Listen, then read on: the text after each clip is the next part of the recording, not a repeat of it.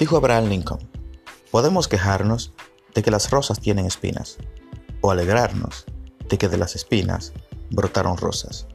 En esta mañana, hermanos, queremos tener una corta meditación bajo el tema Regocíjate.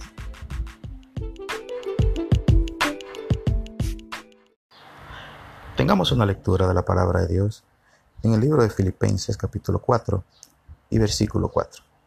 Dice así la palabra de Dios. Regocijaos en el Señor siempre. Otra vez digo, regocijaos. Vuestra gentileza sea conocida de todos los hombres. El Señor está cerca. Por nada estéis afanosos, si no sean conocidas vuestras peticiones delante de Dios en toda oración y ruego, con acción de gracias y la paz de Dios, que sobrepasa todo entendimiento, guardará vuestros corazones y vuestros pensamientos en Cristo Jesús. El apóstol Pablo llama a los hermanos en Filipos a que se regocijen, que se gocen, a que sean felices, a que muestren esa felicidad ferviente en Cristo Jesús. Les dice regocijaos en el Señor siempre. Y enfatiza cuando dice otra vez, digo, regocijaos. ¿Por qué lo enfatiza? ¿Por qué dice que tenemos que regocijarnos con tanto ahínco, con tanto ímpetu? ¿Por qué lo enfatiza cuando dice otra vez digo, regocijaos? Si bien es cierto que en el mundo tenemos aflicciones, también el Señor nos dijo que la tendríamos y confiemos que Él ha vencido al mundo.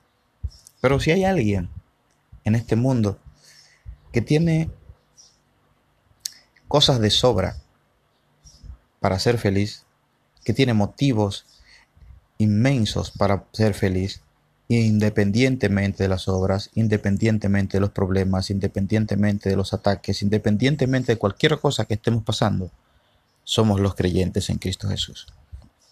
Nosotros tenemos la mayor forma de ser felices no porque queramos ser felices, no como una utopía, no como algo que nosotros nos imaginamos o algo que deseamos tener, sino porque nosotros vive la misma felicidad que es Cristo Jesús. Por eso el apóstol Pablo dice, regocijaos en el Señor siempre. Otra vez digo, regocijaos. Vuestra gentileza sea conocida de todos los hombres, el Señor está cerca.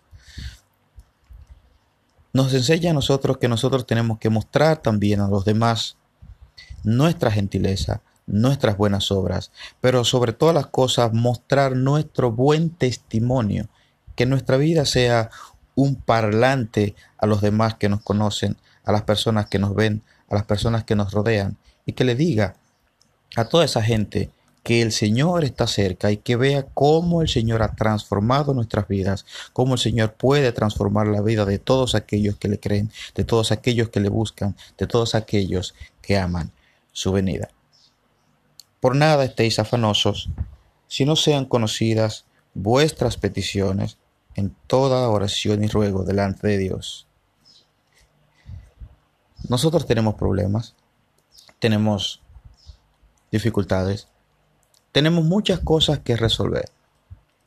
Estamos en el mundo, estamos en un lugar que nos es adverso, en un lugar que nos es contrario y en un lugar que, aunque hemos sido renovados por Cristo, hemos nacido de nuevo, no es menos cierto que aún estamos en la carne, aún estamos en este lugar, aún estamos en esta tierra a la que no pertenecemos.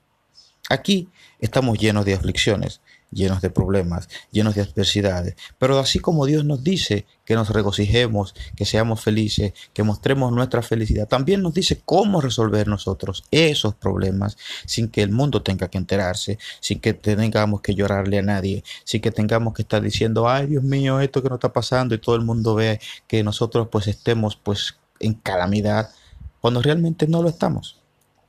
Dicen, sean presentadas vuestras peticiones delante de Dios en toda oración y ruego, con acción de gracias.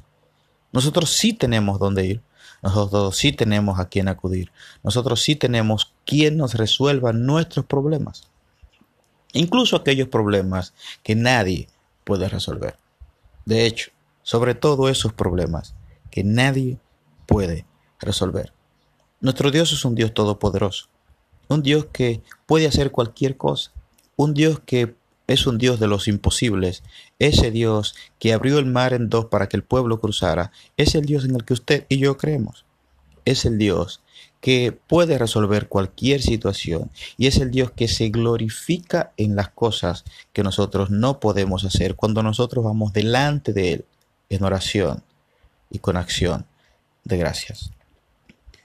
Cuando nosotros hacemos esto, el apóstol nos dice que la paz de Dios, que sobrepasa todo entendimiento, entonces esa paz guardará vuestros corazones y vuestros pensamientos en Cristo Jesús. Cristo nos dijo a nosotros, mi paz os dejo, la paz os doy. No se la doy como la da el mundo. Es una paz verdadera, es una paz duradera, es una paz que independientemente de la tormenta que estemos viviendo, siempre nos acompañará. Él no nos deja solos. Y nosotros somos lo que decidimos muchas veces. Si nosotros nos quejamos por las espinas que vemos en las rosas, o nos regocijamos por las hermosas rosas que están brotando de las espinas. Buenos días y que Dios les bendiga.